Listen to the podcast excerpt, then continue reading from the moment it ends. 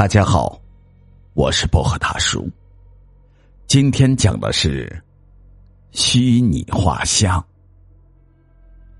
平安小区是一个老社区，凹形楼，最高七层，建成了三十余年。小区里杂乱无章，没有物业。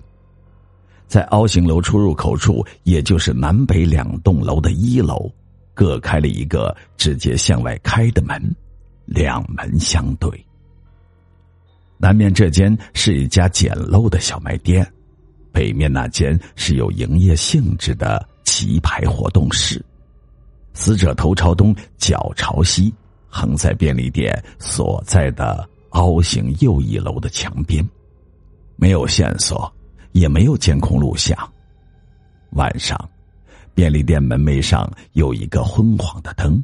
只能照到门前的四级台阶，躺在暗处一面大墙下的死者毫无声息。天亮之后，才被逛早市的人们发现报了案。民警大红在这座楼和附近的小区里贴了告示，寻找目击者。这是领导交给他的任务，配合市刑警大队破案。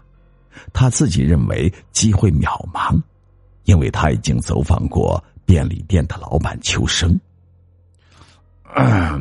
腊月大冷天的这个时间，无论顾客还是行人都很少，我也就吹灯拔蜡的 睡下了。过了两天，秋生突然来到派出所找大红，问他：“哎，那个案子有什么进展吗？哎，找到目击者了吗？”大红。看着他的眼睛说：“怎么，你有线索？”秋生呼出了一口气说：“嗨，我哪有线索？没有，没有，没有。”大红说：“没有线索，你操什么心？”说着，眼睛就不离开秋生的脸，端详的秋生不是滋味。秋生连忙说着。你看，你问一问情况，你竟然神起我来了，好像我是坏人似的。我倒是想起一件事，也不知道，呃，有用没用。大红让他慢慢说。秋生说：“那天晚上我关门的时候呢，棋牌室早就没人了。开棋牌室的老庄的岳父突然中风，他们两口子关门就去了医院。”我等到十点准备关门，刚要上大门栓，突然看到一个骑自行车的来到小区，又转头往外挤，哎，一眨眼就没影儿了。不过我后来回味，他的确有点晕头转向的样子。大红说：“那人长什么样？”秋生说：“嗨。”那么快，我哪儿看得清啊？大红说：“你是个买卖人，你门前还有灯，那人又两次进入你的眼睛，你看的差不多吧？”说完，大红示意秋生坐在沙发上，让他说说看，他自己则坐回办公桌旁，从抽屉里悄悄拿出一根炭笔、一张 A 四打印纸。放在翘起的腿上，因为有办公桌挡着，对面的秋生根本看不到这些。秋生想了一想，开始说：“哎呀，真看不清，反正这个人的头发很少，哎，就脑门上有一绺。”边说边举起手抓了一下自己浓密的头发，大红用炭笔画了一绺头发。从右侧甩到了左侧，就是人们常说的地方包围中央。大红有素描特长，并不怎么低头，一副随意的样子，悄悄等待着秋生的下文。秋生却看了一眼大红，又看了一眼大红，张了张嘴，说不下去了，一副茫然不知所措的样子。大红说。怎么了？接着说呀！鼻子、眼睛、嘴。秋生沉吟着说：“好像是鹰钩鼻子，眉毛很淡，几乎没有。大红在那缕头发下画出了尖锐的鼻梁骨，又在眼眉处画出两道模糊的虚线。眼睛呢？大红问道。嗯，好像有些凹陷吧。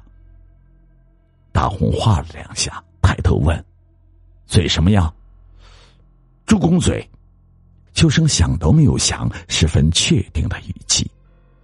大红画了两片厚嘴唇，他画的蛮仔细，画完了就紧盯着他看，眼光犀利，意味深长。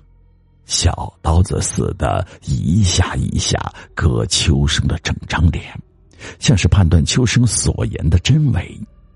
秋生感到了那种逼迫，不待问便脱口而出：“嗯，大胖脸。”大红用飞圆的线条把纸上分散的五官给圈了起来，自作主张的夹了一个双下巴，并问道。这个人的头发怎么样？是多还是少？秋生十分果断的回道：“头发很多。”大红笑了，说道：“嘿，别急着答，到底是很多还是很少？”很多。秋生的脸白了一下，大红的眼神越发凌厉了。你最开始可是说那个人的头发？很稀少啊！秋生不安了起来，诺诺的说：“嗯，是吗？我说了吗？没说吧？”大红刷刷几下，就让笔下的秃脑袋长出了满满的黑发，然后站起来，啪的扔下了手中的炭笔，把 A 四打印纸反转过来，快速走到了秋生的身边，让他看。这完全就是一个秋生的面相。秋生看着自己的画像，哆嗦了起来，问：“嗯，你你怎么知道是我呀？”你做贼心虚，把自己描绘出来了。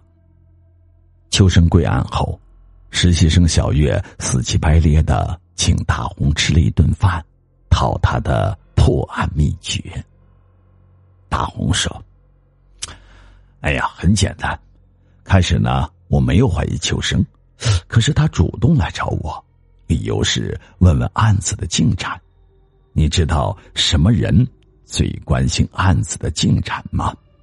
一个是被害者家属，一个是和作案有关系的人。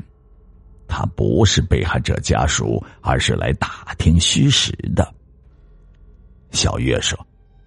哎即便这样，秋生从你这里不管问出情况没有，他都没有必要虚构出一个骑车人呐，这不是自己找麻烦吗？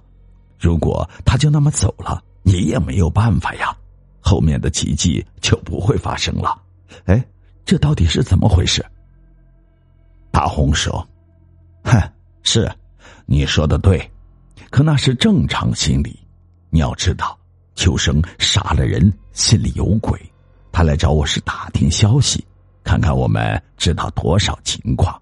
如果他一点情况也说不出来，他怕我们看穿他真正的目的，只好把自己装成了目击人来贡献一点情况。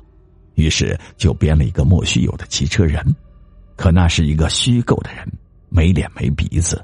我逼着他必须讲，没办法，他只好瞎编。起初他还是很有心计，说那个人头发很少，故意编的和自己的模样是相反的，但编着编着，他就编到了自己的身上。